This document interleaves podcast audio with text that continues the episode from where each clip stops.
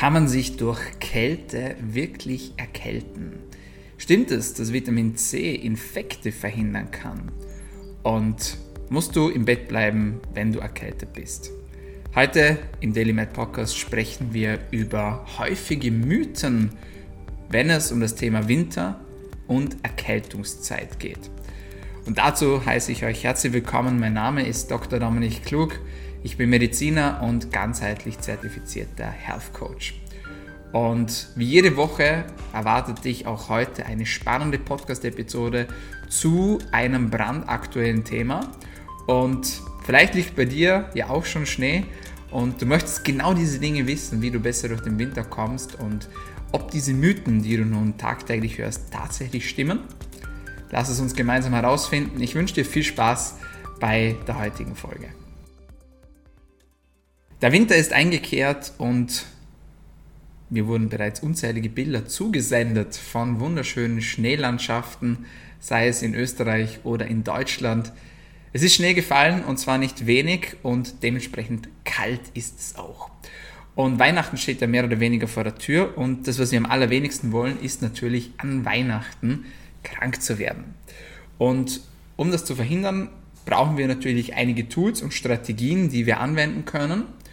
Wenn dich das interessiert, dazu haben wir bereits einen eigenen Podcast aufgenommen. Das heißt, du findest im Daily Med Podcast eine eigene Episode zu einem Protokoll, das du anwenden kannst, wenn eine Erkältung kommt. Darum soll es aber heute gar nicht in erster Linie gehen, sondern es soll eher darum gehen, über die Mythen, die man in der Winterzeit so hört und die Erkältungszeit, was man in dieser Zeit eben ja so vom Nachbarzeit bekommt, von Freunden, von Bekannten, von der Familie erzählt bekommt.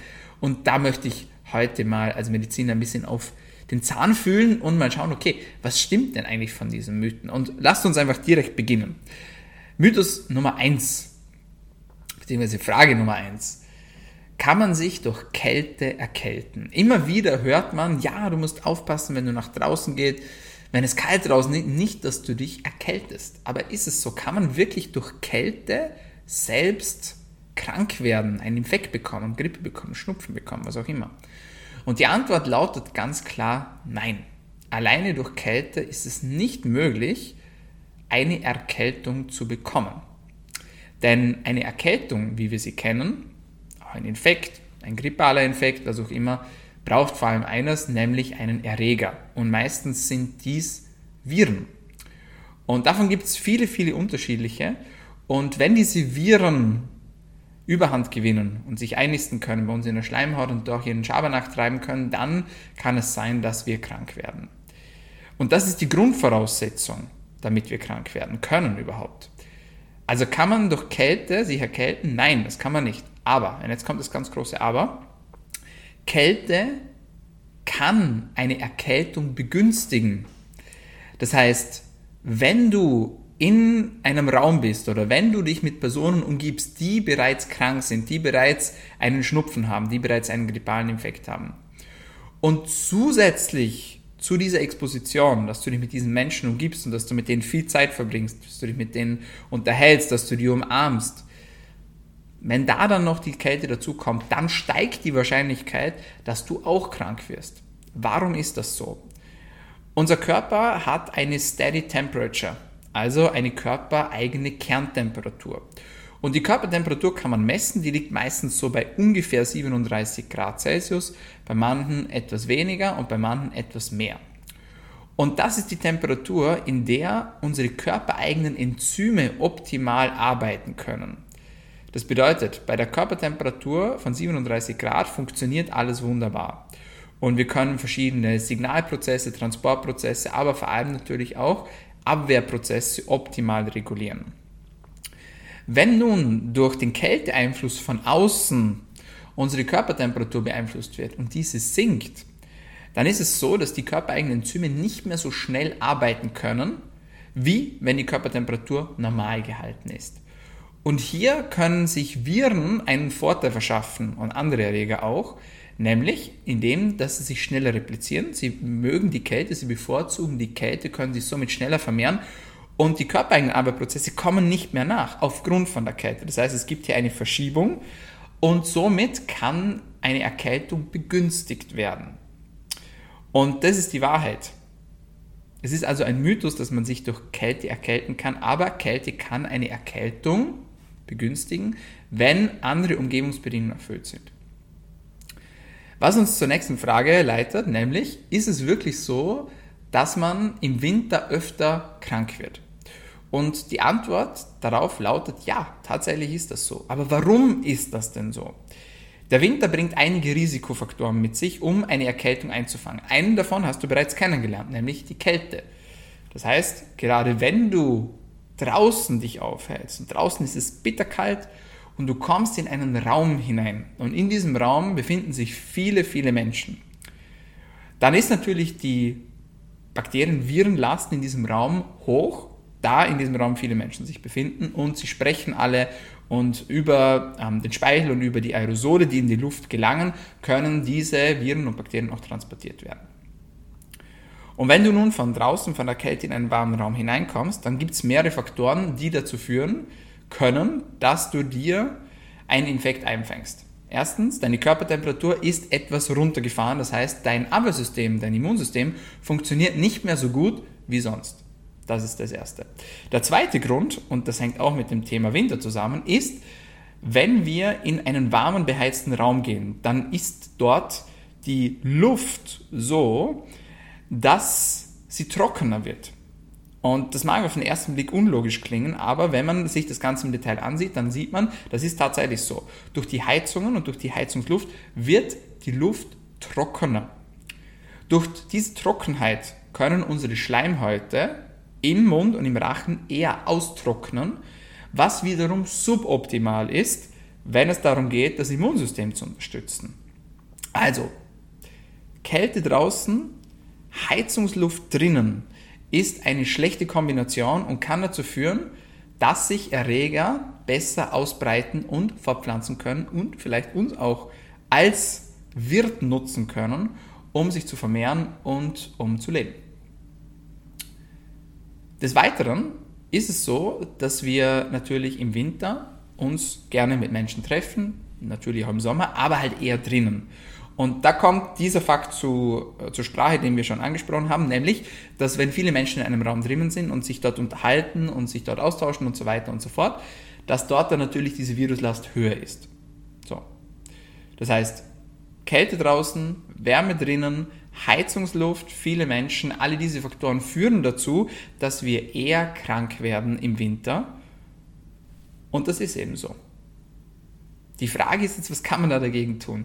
Natürlich kann man sich versuchen zu schützen mit diversen Faktoren. Und die Frage ist, was funktioniert denn wirklich? Was mich zum nächsten Mythos führt. Denn ein Mythos, den man immer wieder hört, ist im Winter, du sollst Alkohol trinken. Der Alkohol tötet ja bekanntlich die Bakterien und er hält auch warm. Stimmt das wirklich? Die Antwort lautet nein. Denn Alkohol hat eine sehr faszinierende Eigenschaft, nämlich es führt unter anderem dazu, neben vielen, vielen anderen Effekten, aber es führt unter anderem dazu, dass unsere Blutgefäße weit werden. Und durch dieses Aufweiten der Blutgefäße haben wir das Gefühl, dass uns wärmer wird. Man nennt das Vasodilatation. Und dieses Gefühl ist trügerisch, denn durch das Aufweiten der Blutgefäße geht mehr Blut in die Peripherie und auch mehr Wärme über den Körper wieder verloren. Das heißt, schlussendlich haben wir zwar, wenn wir Alkohol trinken, das Gefühl, dass uns wärmer wird, die Körperkerntemperatur sinkt aber tatsächlich. Und das ist suboptimal. Und das ist auch ein Grund, weshalb man oft, vor allem im Winter, oft Opfer findet, die schlussendlich erfrieren und zwar nicht nur aufgrund von der Kälte draußen, sondern weil sie zuvor versucht haben, sich mit Alkohol warm zu halten. Und eventuell durch die Alkoholisierung oder durch andere Umstände ähm, schlafen sie ein und verbringen dann die Nacht draußen und das kann im schlimmsten Fall bis zum Tod führen. Und das wollen wir natürlich unbedingt vermeiden. Deswegen ganz, ganz wichtig, Alkohol hält nicht warm. Es simuliert einen Effekt von Wärme, aber tatsächlich sinkt die Körperkerntemperatur, was natürlich im Winter wiederum ungünstig ist, denn wenn die Körperkerntemperatur sinkt, wie du bereits gelernt hast, dann können sich Virenerreger besser ausbreiten und somit steigt das Risiko tatsächlich sogar für Infekte. Okay, also Alkohol ist es nicht, der uns vor den Infekten schützt. Was ist mit Vitamin C? Wie sieht es da aus? Auch hier hört man immer wieder die verschiedensten Dinge und die verschiedensten Meinungen und es werden Studien zitiert und, und, und, und, und. Aber was ist tatsächlich Sache? Denn wenn man sich eine Erkältung einfängt, dann ist es ja tatsächlich so, dass man sagt, hier, ja, Vitamin C, es gibt diverse Medikamente, die mit Vitamin C versehen sind, damit man schneller wieder gesund wird. Stimmt das? Kann Vitamin C dazu beitragen, dass wir schneller wieder gesund werden, wenn wir einen Infekt haben? Und die Antwort lautet nein. Gerade bei einer klassischen Erkältung ist es so, dass Vitamin C die Dauer der Erkältung nicht reduzieren kann. Was man weiß, ist, dass Menschen, die regelmäßig hohe Dosen von Vitamin C konsumieren, also 500 Milligramm plus täglich, wohl ein etwas geringeres Risiko haben, eine Erkältung zu bekommen und eine Erkältung einzufangen, was schlussendlich übers Jahr gerechnet ungefähr in ein bis zwei weniger Krankheitstagen resultieren soll. Also du siehst, ein relativ hoher Aufwand, der betrieben werden muss über das ganze Jahr, um schlussendlich ein, maximal zwei Tage weniger im Jahr krank zu sein. Ob das der Wert ist, das ist jetzt so die Frage. Was aber auf jeden Fall klar ist, ist, dass Vitamin C nicht dabei hilft, schneller wieder gesund zu werden, wenn du einen Schnupfen hast. Was hier allerdings funktionieren kann, und das finde ich super spannend, ist Zink. Das heißt, Zink ist das einzige Supplement oder eines der wenigen Supplements, von denen wir wissen, dass es bei einer hochdosierten Anwendung zu Beginn der Erkältung die Erkältungsdauer bzw. die Symptomdauer um bis zur Hälfte reduzieren kann. Das heißt, die Erkältung selbst kann noch länger andauern, aber die Symptomdauer kann verkürzt werden und zwar im Optimalfall, wenn alles richtig läuft und alles gut läuft, bis zur Hälfte. Also bei einem akuten Schnupfen, bei einem beginnenden Schnupfen, ist es viel sinnvoller, Zink einzunehmen als Vitamin C. Wie ist es mit heißer Zitrone? Auch da hört man immer wieder, ah, du hast vielleicht ein bisschen Kratzen im Hals, du spürst, bist krank, mach dir eine heiße Zitrone, das hilft. Nein, tatsächlich nicht. Denn du hast bereits gelernt, Vitamin C ist nicht dafür verantwortlich, dass die Erkältung kürzer wird. Und in der heißen Zitrone ist natürlich vor allem Vitamin C drinnen. Das Problem allerdings ist, und das ist etwas, das versuche ich schon sehr, sehr lange in äh, den Kopf von den Menschen hineinzubekommen, dass Vitamin C keine optimale, Entschuldigung, dass Zitrone keine optimale Vitamin C-Quelle ist. Das heißt, wenn wir uns eine Zitrone ansehen mit einer normalen Größe und diese 100 Gramm wiegt, dann enthält diese 100 Gramm Zitrone circa 50 Milligramm Vitamin C. Ist das viel? Nein. Angenommen, wir würden 10 Zitronen essen. 10 100 Gramm Zitronen. Dann würden wir auf eine Menge von 500 bis 530 Milligramm Vitamin C kommen. Die Frage ist, wer um Gottes Willen isst 10 Zitronen am Tag? Ich auf jeden Fall nicht. Das heißt, in diesem Fall kann es sinnvoller sein, zu einem Supplement zu greifen, in dem das Vitamin C hochdosiert enthalten ist. Natürlich sollte man hier darauf achten, dass man zu einem Vitamin C-Präparat greift, das Vitamin C in natürlicher Form enthält. Also kein synthetisches Vitamin C, sondern in natürlicher Form. Beispielsweise aus Acerola-Extrakt oder aus Camu Camu. Das sind übrigens Lebensmittel, die sehr, sehr viel mehr Vitamin C enthalten als Zitronen. Großer Mythos, Zitronen enthalten nicht so viel Vitamin C, wie man denken würde. Jetzt sind wir schon mittendrin im Thema Supplements und lass uns da gerne noch anknüpfen, denn auch hier hört man immer wieder, du bist krank, du bist erkältet, Supplements sind sinnlos, Supplements machen nur teuren Urin. Auch darüber haben wir bereits zu Haufen gesprochen und in vielen, vielen Podcast-Episoden ist das zur Sprache gekommen und wenn man es zusammen möchte, zusammenfassen möchte in einem Satz, dann ist es so, dass Supplements teuren Urin machen, wenn die Supplementauswahl nicht professionell erfolgt. Denn es gibt sehr, sehr viele Produkte da draußen, die einfach nicht gut sind, die nicht das halten, was sie versprechen, wo die Dosierungen nicht enthalten sind, die eigentlich draufstehen und so weiter und so fort. Wenn man sich allerdings auskennt und gute Anbieter kennt und mit optimalen Dosierungen arbeitet, dann können Supplements sehr wohl hilfreich sein. Gerade bei Erkältungen, eines davon hast du bereits kennengelernt, nämlich Zink. was eben, wie bereits gesagt, die Symptomdauer einer Erkältung bis zur Hälfte reduzieren kann. Wie sieht es mit anderen Supplements aus? Hier spricht man eher von einer experimentellen Basis, aber gerade wenn es darum geht, das Immunsystem zu stärken, kann man mit gutem Gewissen sagen, dass sehr wohl eine individuelle, zielgerichtete und auch maßgeschneiderte Supplementierung helfen kann, um das Immunsystem zu stärken. Neben Vitamin C und Zink, was wir bereits besprochen haben, ist Vitamin D ein sehr, sehr großer Bestandteil, der hier auch helfen kann, das Immunsystem zu unterstützen. Da haben wir schon zu Haufen darüber gesprochen im Podcast. Da möchte ich jetzt ehrlicherweise auch nicht mehr in die Tiefe gehen. Ein anderes Beispiel, das wir hier ansprechen können, ist Omega-3. Omega-3 war vor kurzem in den Medien, weil behauptet wurde, dass Omega-3 gefährlich sein könnte und Herzrhythmusstörungen auslösen könnte bei Menschen. Dieser Bericht ging durch die Presse und wir haben ganz, ganz viele Menschen geschrieben, was steckt da dahinter? Ist das wirklich so? Oh mein Gott, ich nehme Omega-3, muss ich jetzt Angst haben? Und auch hier lautet die Antwort nein, denn der rote Handbrief, der hier verfasst wurde, bezieht sich auf Omega-3 in Esterform und hier auf ein ganz spezielles Präparat. Und für alle, die sich mit Supplements beschäftigen, die wissen, Omega-3 sollte eher in Triglyceridform konsumiert werden als in Esterform. Hierzu gibt es keine negativen Studien und auch keine Studien, die zeigen, dass es hier zu unerwünschten schädlichen bzw. gefährlichen Nebenwirkungen kommen kann bei Gesunden. Denn der Rote Handbrief bezog sich auch explizit auf Menschen, die bereits eine Herz-Kreislauf-Erkrankung hatten.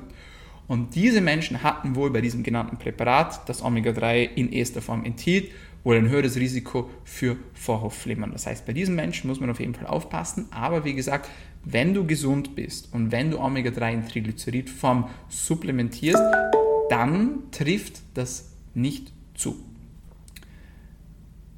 Ein weiteres Supplement, das wir immer wieder ansprechen beim Thema Erkältungen, sind Aminosäuren. Warum? Aminosäuren helfen nicht direkt dabei, einen Infekt oder eine Erkältung zu bekämpfen, aber was wir wissen ist, bei jeder Erkrankung, auch bei jedem Schnupfen, ist es so, dass Gewebe geschädigt wird, beispielsweise in den Schleimhäuten und Co. Und die Aminosäuren können helfen, dieses Gewebe wieder aufzubauen, gemeinsam auch mit Kollagen.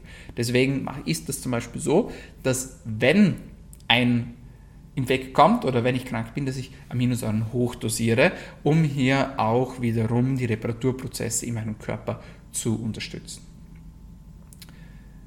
Genug der Supplements, kommen wir vielleicht noch zu Medikamenten oder zu einer Mischung von Medikamenten und Supplements. Wie ist es mit NAC? N-Acetylcystein wird auch immer wieder angepriesen zum Schleimlösen. Das heißt, man sagt, wenn du krank bist, dann nimm NAC, das hilft dir, den Schleim zu lösen. Ist es so? Nein. Tatsächlich löst NAC nicht den Schleim. Was schlussendlich Schleimlösen wirkt, ist ein netter Nebeneffekt. Und dieser Nebeneffekt ist einer Empfehlung zu verdanken, die Mediziner, Therapeuten ihren Patienten immer wieder geben, nämlich die sagen, wenn du NAC nimmst, dann ist es wichtig, dass du viel trinkst, viel trinken. Und dieser gehäufte Flüssigkeitskonsum führt schlussendlich dazu, dass der Schleim besser gelöst und somit auch abgehen kann. Das steckt hinter NAC bei Erkältungen. Nächster Mythos. Und die nächste Frage, die lautet, muss man bei einer Erkältung im Bett bleiben? Bettruhe. Schonen. Und auch wenn Schonen eine gute Idee ist bei Erkältungen, so ist es nicht notwendig, im Bett zu bleiben und Bettruhe zu halten. Außer du hast Fieber. Das ist so meine persönliche Regel für mich.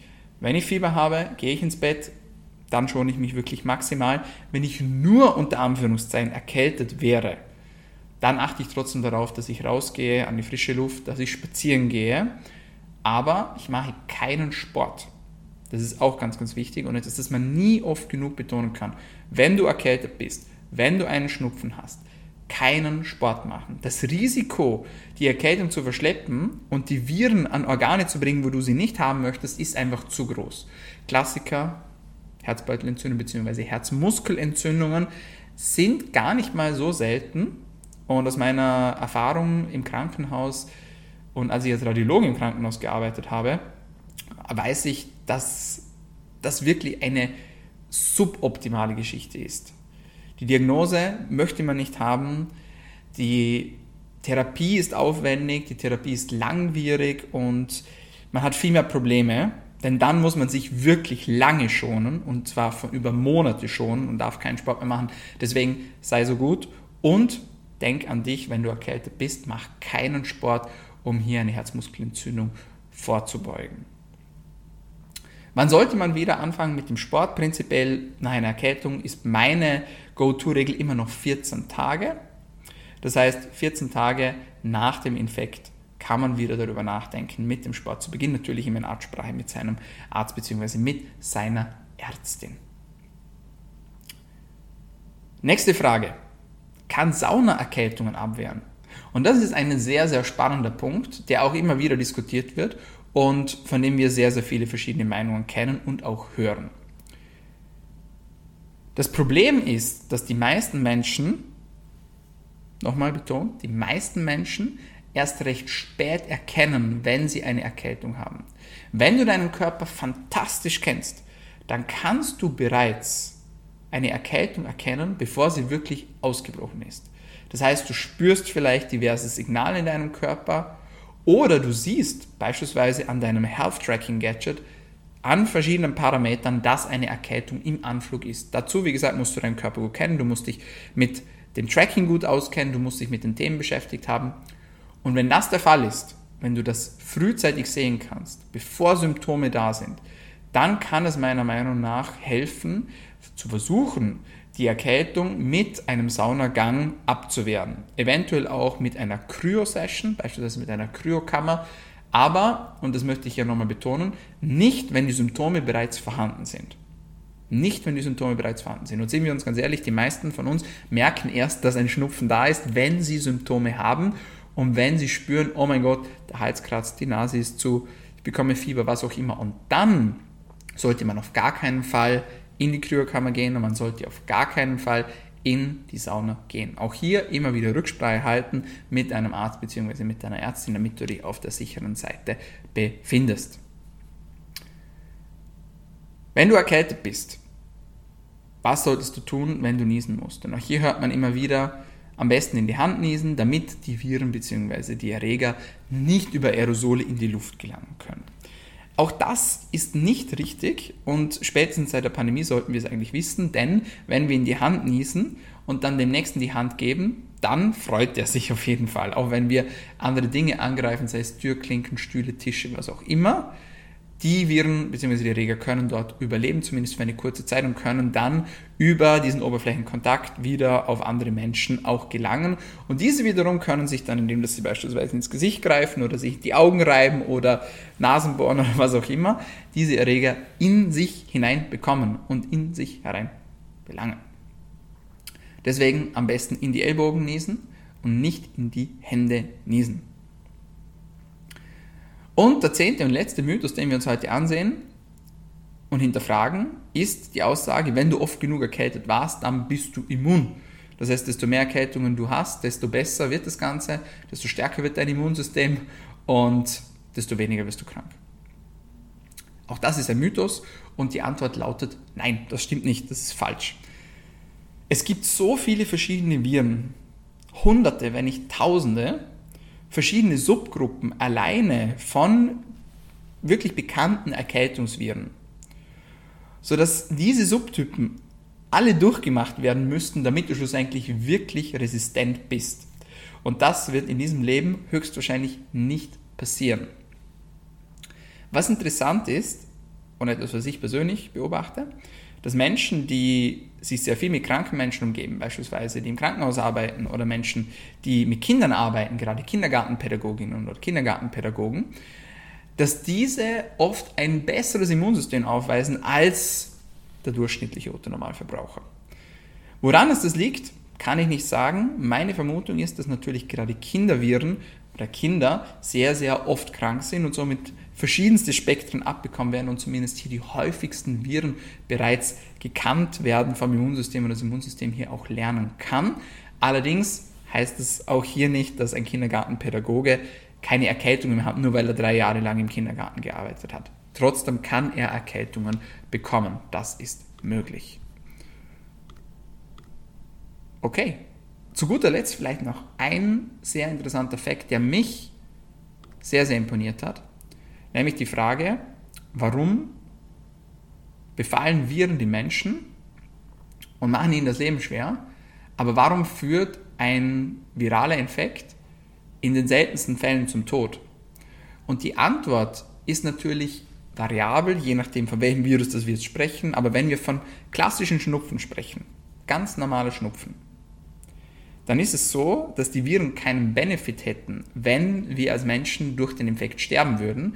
Denn der Host, also der Wirt, würde somit nicht mehr vorhanden sein und die Viren hätten auch nichts mehr, wo sie weiter überleben könnten. Das heißt, die Viren leben davon, weitergereicht zu werden, von Mensch zu Mensch zu Mensch. Und da wäre es suboptimal für ihr eigenes Überleben, wenn der Wirt sterben würde und sie somit auch untergehen würde, sozusagen wie der Kapitän mit dem eigenen Schiff untergehen würde. Das hat mich persönlich sehr beeindruckt und ich hoffe, du konntest auch etwas mit rausnehmen aus dem heutigen Podcast. Es hat mir auf jeden Fall Spaß gemacht, dir hier ein paar Mythen aufzuzeigen, wenn es ums Thema Winter geht und Erkältungen. Und ich wünsche dir weiterhin noch eine wunderschöne Adventszeit. So, meine Freunde, das war's von uns für heute bei DailyMed, deinem Podcast zu Medizin, Gesundheit und Langlebigkeit. Wenn es dir gefallen hat, dann abonniere uns doch. Wir sind auf allen gängigen Podcast-Kanälen, vor allem auf Spotify, auf Soundcloud und auf Apple Podcasts vertreten. Und jetzt sage ich auch schon vielen Dank, dass du eingeschaltet hast und zugehört hast. Bis zum nächsten Mal. Bleib gesund.